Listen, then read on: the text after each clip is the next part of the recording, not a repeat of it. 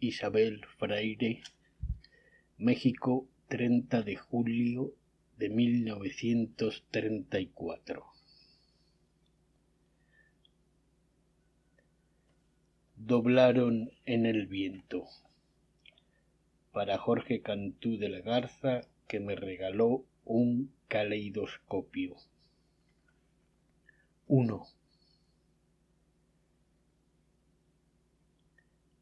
Doblaron en el viento las mariposas fúnebres sus alas, giró el caleidoscopio, amaneció la muerte con cara de mañana, brillaron las campanas y las hojas de plata poblaron aires nuevos. La muerte, con cara de mañana, ojos de sueño suspendida en belleza, irradiaba. 2. Amanecen, temblor leve de aires, los insectos de figuras abstractas. Un hormigueo de horas multiplica colores, gira el caleidoscopio, la luz cambia de rumbo, se transforma la cara de las cosas. El recuerdo no habita en el ojo arrobado. En Revista Mexicana de Literatura, número 9, 12 septiembre-diciembre de 1961. Aún en vida, un halo oscuro te rodeaba.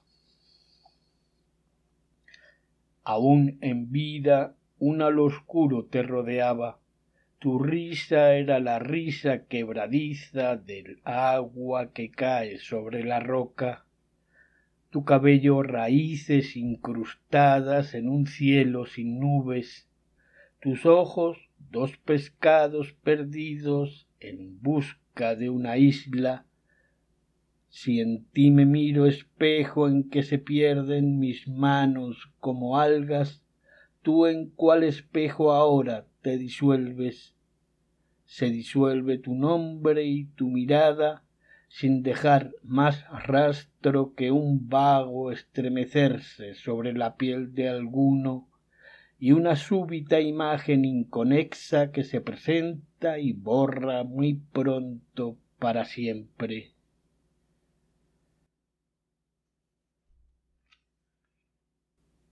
En Revista de Bellas Artes, número 9, mayo-junio de 1966.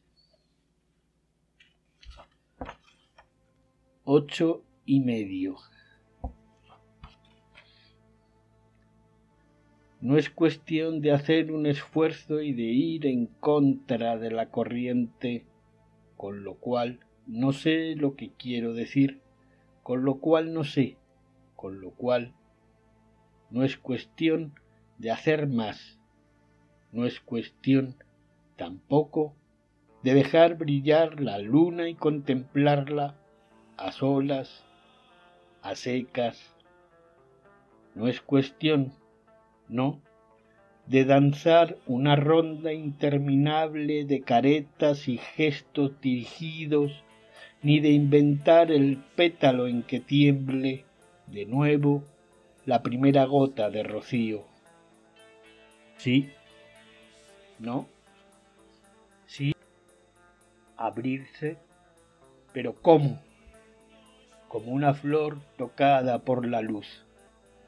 Desentrañar, gritar, buscar, abrir, cerrar, buscar unos labios y en los labios lo que ya sabemos y se pierde no es cuestión de esperar la aparición de un Dios en el lugar insólito, en Gomorra incendiada, en Sodoma, en el centro mismo de un corazón que ignora en el nuevo relámpago de luces mercuriales o de ojos que brillan, que buscan, que prometen, ojos que son tal vez, quién sabe, el reflejo de una nada que se busca se excede y se proyecta en una sombra inmensa,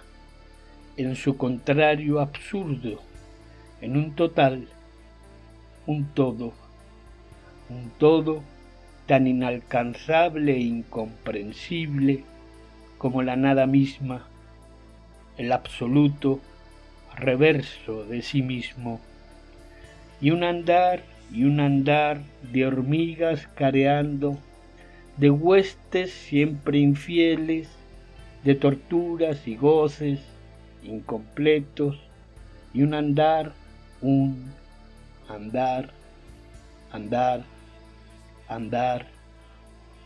Ya veo que veo, me veo y veo lo mismo y nada.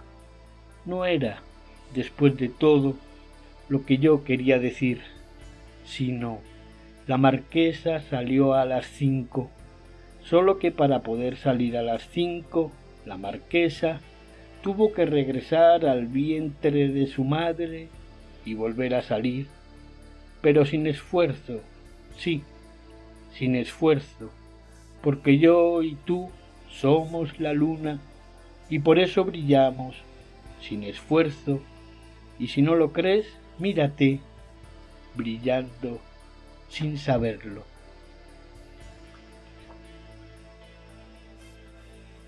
La guitarra tenía un sonido ácido. La guitarra tenía un sonido ácido y aunque la mano era una paloma herida, su vuelo descendente a media curva ascendía todavía. Tus ojos me miraban desfondados, abriendo horizontes infinitos de vacíos misteriosos. Yo inmóvil, inclinada sobre el brocal del pozo de tus ojos, a punto de caer. Todo veía pasar como una imagen rota en tus pupilas. Las flechas que vindican el sentido profundo del momento dispararon sus túneles de sombra. El miedo poseía mis moléculas, mi piel era una nube incoherente, mis ojos dos pájaros que se lanzaban, fascinados, al centro del vacío en busca de qué oculto sabor informe y agrio se retrata en la pupila opaca de la esfinge, qué inesperada vida palpita en las entrañas de la palabra muerte.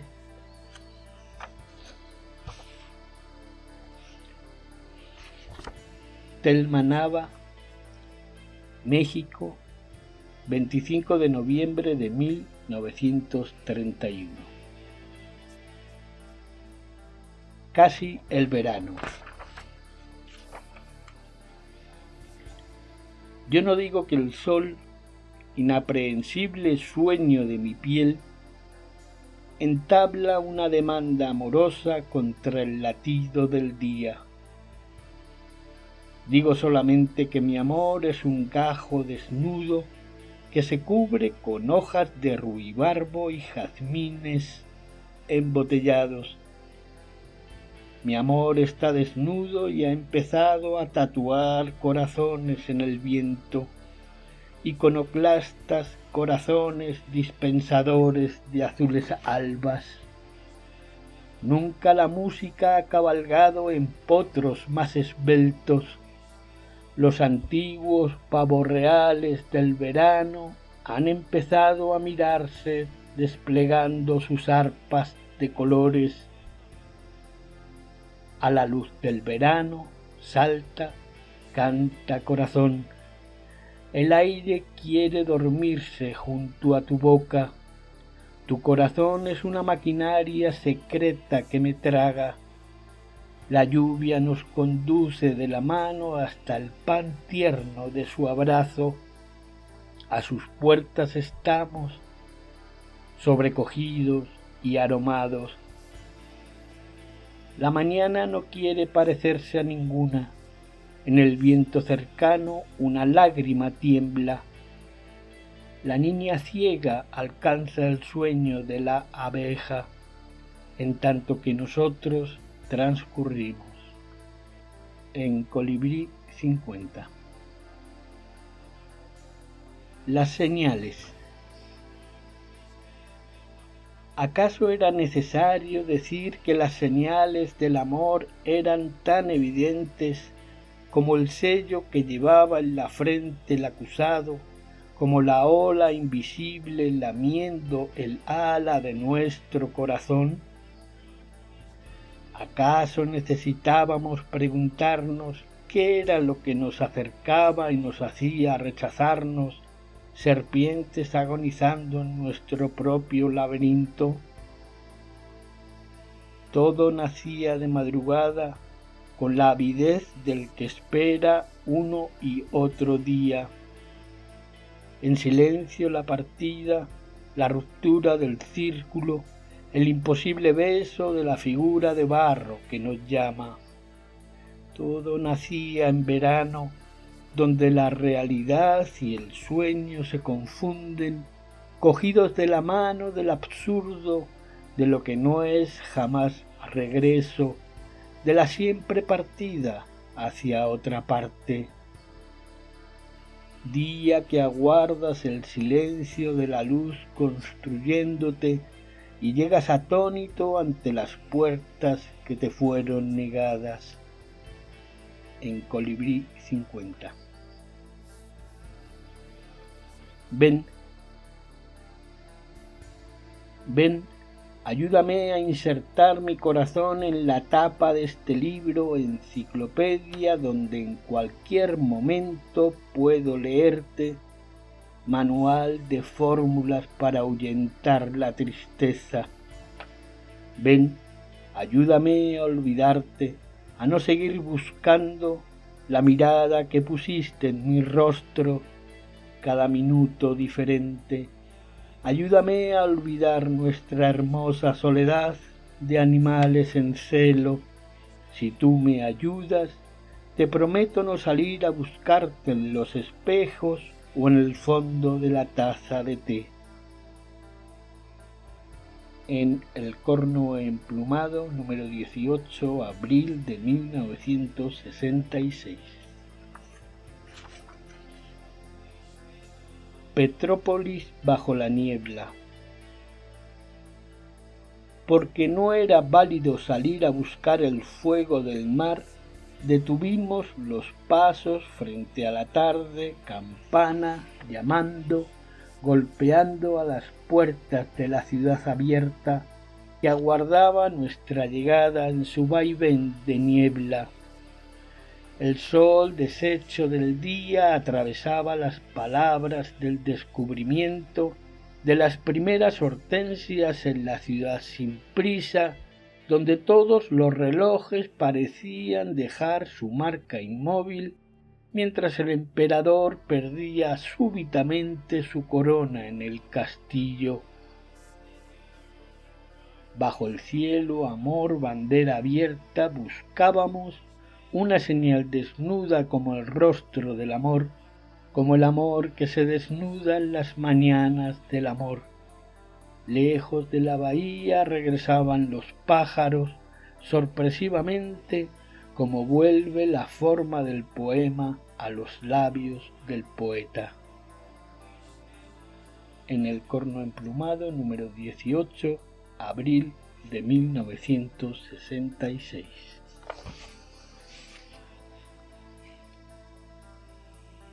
Rosario Castellanos, México, 25 de mayo de 1925.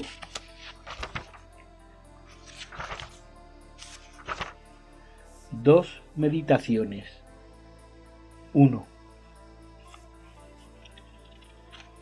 Considera, alma mía, esta textura áspera al tacto a la que llaman vida repara en tantos hilos tan sabiamente unidos y en el color, sombrío pero noble, firme, y donde ha esparcido su resplandor el rojo. Piensa en la tejedora en su paciencia para recomenzar una tarea siempre inacabada y odia después, si puedes. 2. Hombrecito, ¿qué quieres hacer con tu cabeza? ¿Atar al mundo, al loco, loco y furioso mundo? ¿Castrar al potro Dios? Pero Dios rompe el freno y continúa engendrando magníficas criaturas, seres salvajes cuyos alaridos rompen esta campana de cristal en al pie de la letra. Falsa elegía. Compartimos solo un desastre lento me veo morir en ti, en otro, en todo, y todavía bostezo o me distraigo como ante el espectáculo aburrido. Se destejen los días, las noches se consumen antes de darnos cuenta. Así nos acabamos. Nada es, nada está, entre el alzarse y el caer del párpado, pero si alguno va a nacer, su anuncio, la posibilidad de su inminencia y su peso de sílaba en el aire, trastorna lo existente, puede más que lo real y desaloja el cuerpo de los vivos en al pie de la letra. La velada del sapo. Sentadito en la sombra, solemne con tu bocio exoftálmico, cruel en apariencia al menos debido a la hinchazón de los párpados, frío, frío de repulsiva sangre fría, Sentadito en la sombra miras arder la lámpara, en torno de la luz hablamos y quizá uno dice tu nombre. En septiembre ha llovido.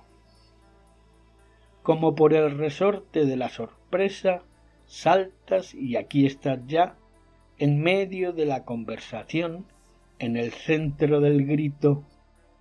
Con qué miedo sentimos palpitar el corazón desnudo de la noche en el campo en al pie de la letra.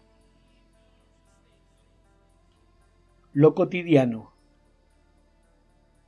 Para el amor no hay cielo, amor, solo este día, este cabello triste que se cae cuando te estás peinando ante el espejo, esos túneles largos que se atraviesan con jadeo y asfixia, las paredes sin ojos, el hueco que resuena de alguna voz oculta y sin sentido.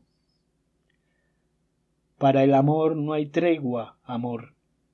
La noche no se vuelve de pronto respirable, y cuando un astro rompe sus cadenas y lo ves zigzaguear, loco y perderse, no por ello la ley suelta sus garfios.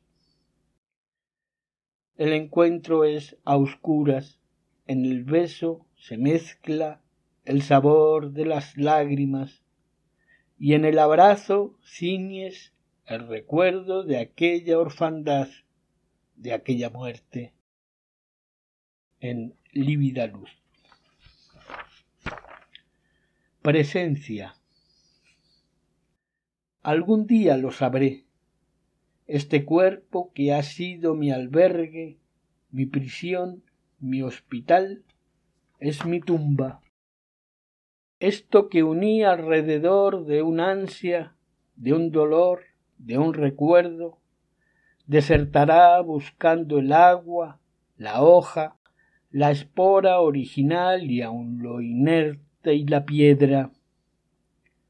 Este nudo que fui, inextricable, de cóleras, traiciones, esperanzas, vislumbres repentinos, abandonos, hambres, gritos de miedo y desamparo y alegría fulgiendo en las tinieblas y palabras y amor y amor y amores, lo cortarán los años.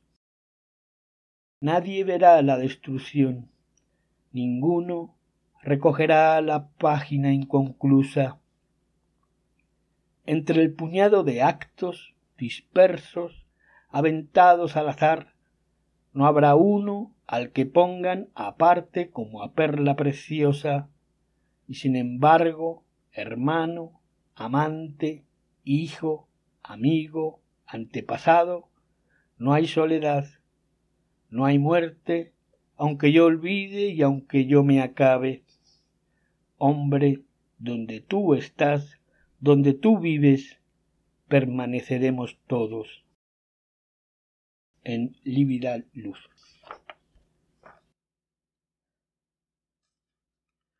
Destino.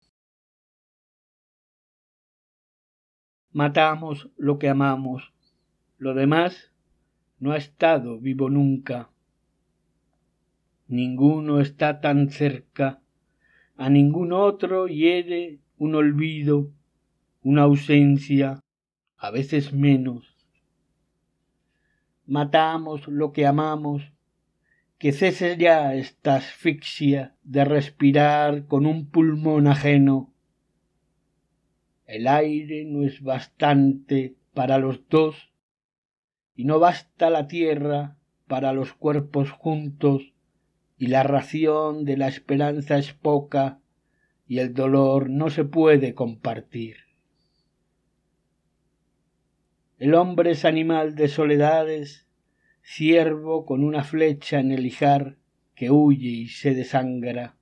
Ah, pero el odio, su fijeza insomne de pupilas de vidrio, su actitud, que es a la vez reposo y amenaza. El ciervo va a beber y en el agua aparece el reflejo de un tigre el ciervo bebe el agua y la imagen se vuelve, antes que lo devoren, cómplice, fascinado, igual a su enemigo. Damos la vida solo a lo que odiamos. En lividad. Agonía fuera del muro. miro las herramientas, el mundo que los hombres hacen, donde se afanan, sudan, paren, cohabitan. El cuerpo de los hombres prensado por los días, su noche de ronquido y de zarpazo, y las encrucijadas en que se reconocen. Hay ceguera y el hambre los alumbra y la necesidad más dura que metales. Sin orgullo, ¿qué es el orgullo? ¿Una vértebra que todavía la especie no produce? Los hombres roban, mienten, como animal de presa olfatean, devoran y se disputan a otro la carroña. Y cuando bailan, cuando se deslizan o cuando burlan una ley o cuando se envilecen, sonríen, entornan levemente los párpados, contemplan el vacío que se abre en sus entrañas y se entregan a un éxtasis vegetal inhumano. Yo soy de alguna orilla, de otra parte, soy de los que no saben ni arrebatar ni dar, gente a quien compartir es imposible. No te acerques a mí, hombre que haces el mundo, déjame, no es preciso que me mates. Yo soy de los que mueren solos, de los que mueren de algo peor que vergüenza. Yo muero de mirarte y no entender. En lívida luz. Amor. Solo la voz, la piel la superficie pulida de las cosas. Basta, no quiere más la oreja, que su cuenco rebalsaría y la mano ya no alcanza a tocar más allá. Distraída, resbala, acariciando y lentamente sabe del contorno, se retira saciada sin advertir el ulular inútil de la cautividad de las entrañas ni el ímpetu del cuajo de la sangre que embiste la compuerta del borbotón, ni el nudo ya para siempre ciego del sollozo. El que se va se lleva su memoria, su modo de ser río, de ser aire, de ser adiós y nunca hasta que un día otro lo para, lo detiene y lo reduce a voz, a piel, a superficie, ofrecida, entregada, mientras dentro de sí la oculta soledad aguarda y tiembla. En El corno emplumado, número 18, abril de 1966.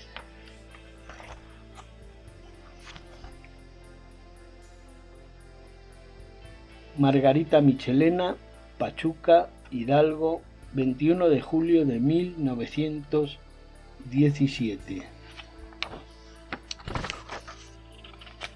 Monólogo del despierto. Fragmento.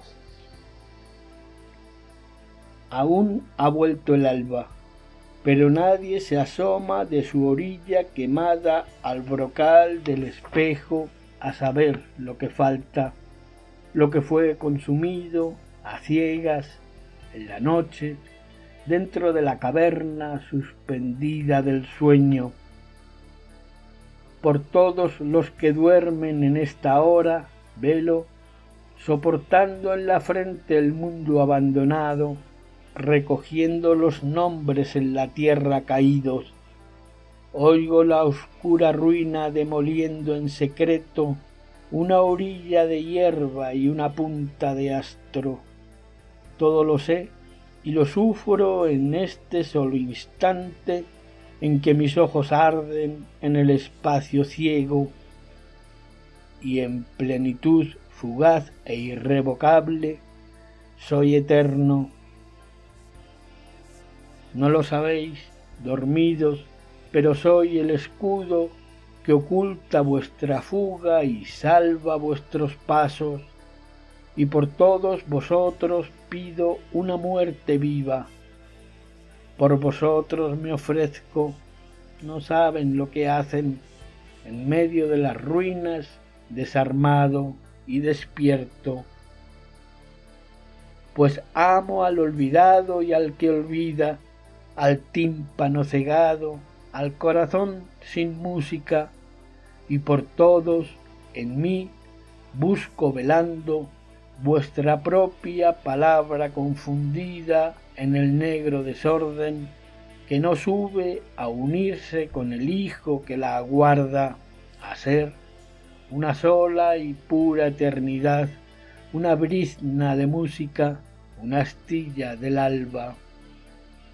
Sí, por todos vosotros, ciegos, sordos, inmóviles, pido morir de pronto y no con esa lenta y horrible desmemoria del que hace poco a poco su cadáver, del que junta su muerte noche a noche en el sueño. Sí, morir con mi nombre en mitad de la frente, ojo del alma y última columna, presenciando el desastre. Sí, morir vigilando el rumor de la muerte y por todos los ojos en esa sombra huidos, mirarla en el espejo del alto mediodía, abrir la puerta y derramar la noche. En Revista América, número 67, 1952.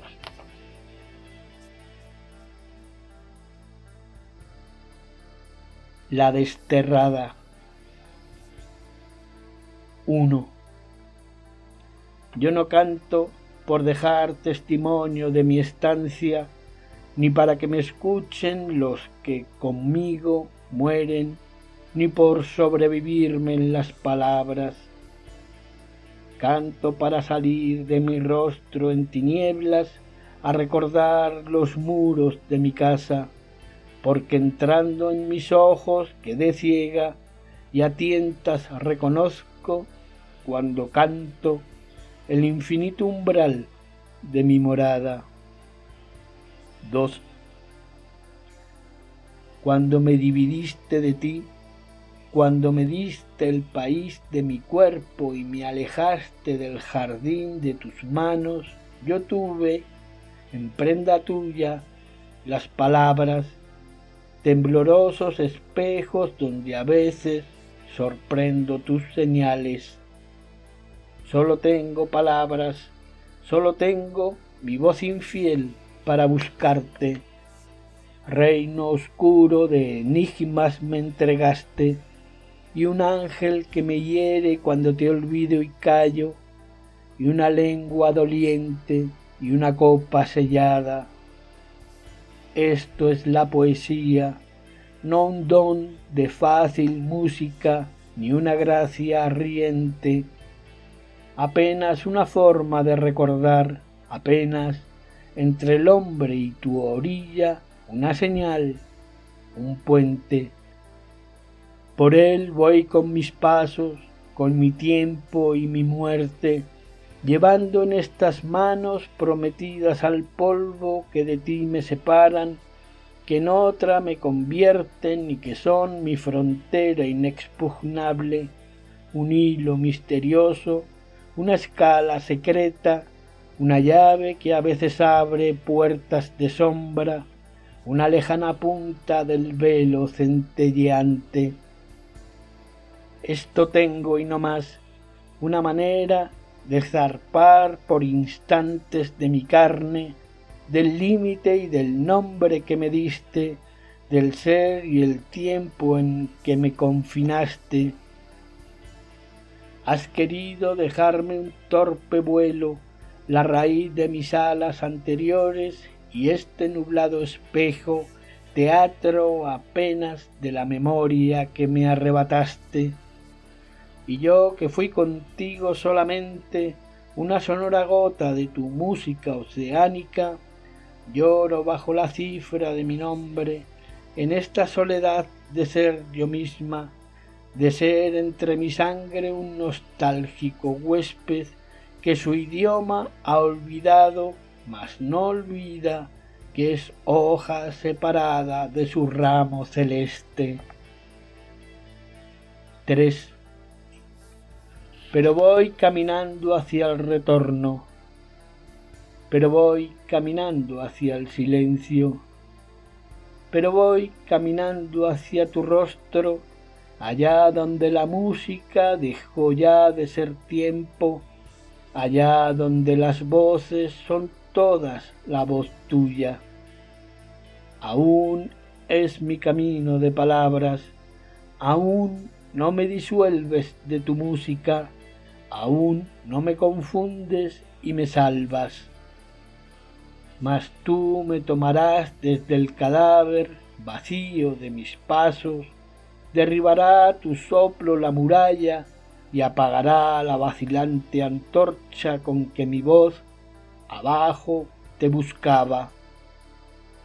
Recobrarás la espada que un ángel puso en mi costado y este sonoro sello que en mi frente me señaló un destino de nostalgia y callaré, devolveré este reino a frágiles palabras ¿A qué cantar entonces si ya habré recordado, si estará abierta entonces esta rosa enigmática?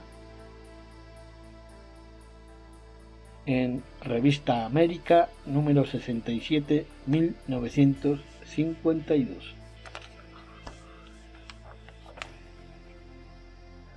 Golpe en la piedra. Fragmento. Mañana será lunes todos los lunes llueve. El lunes, ciudad triste y agrietada. Entro allí como un puño de ceniza, como un muerto acostado. Me interno en sus monótonos martirios, en su reloj de insectos implacables, y me doy a la gota que me orada, a mi telar vacío, a mi mano que seca las palabras. Ya concluyó el relámpago y su vaina de sombra lo devora. Solo quedan la lluvia, los perros y su aliento, la maleza confusa y mi loca pisada que va a ninguna parte, que derrenga mis miembros y los vuelve a la piedra. Mi voz entra en su costra y mis oídos pierden la orilla de la música. Casi supe, alguien vino, dejó caer una palabra, pero ha vuelto a ser lunes. Sobre el arroyo turbio va una flor pisoteada. La piedra abate un vuelo, degüella una garganta y cesa así la música que nos ordena al mundo y el color de la tierra es abrogado. Traje de rey cuyo caudal sostuve sólo por un instante, sosteniendo el esplendor y el peso de los cielos y el aire. Gran ciudad de sonoros palacios, estación de los frutos graciosos y abundantes, donde el oído anclé fuera del tiempo y de la cólera, para que conociera cómo suena el verano.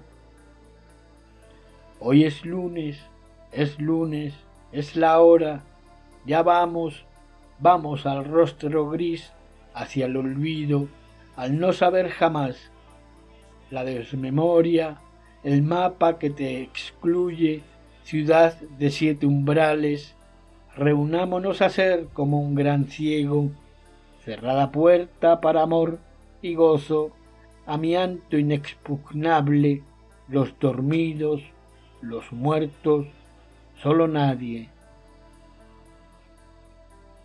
En Pájaro Cascabel, número extraordinario, número 1920, septiembre, noviembre de 1965.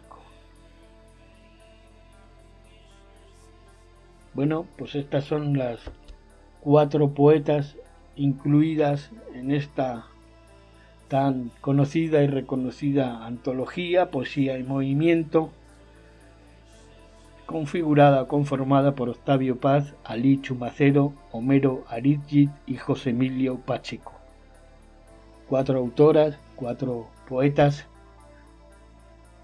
de 42 autores seleccionados. La edición es de Lecturas Mexicanas, siglo XXI Editores y SEP Cultura, producción Secretaría de Educación Pública y esta de la presente edición 1985. Primera edición 1966 y esta primera edición en Lecturas Mexicanas 1985. Buenas lecturas, hasta la próxima.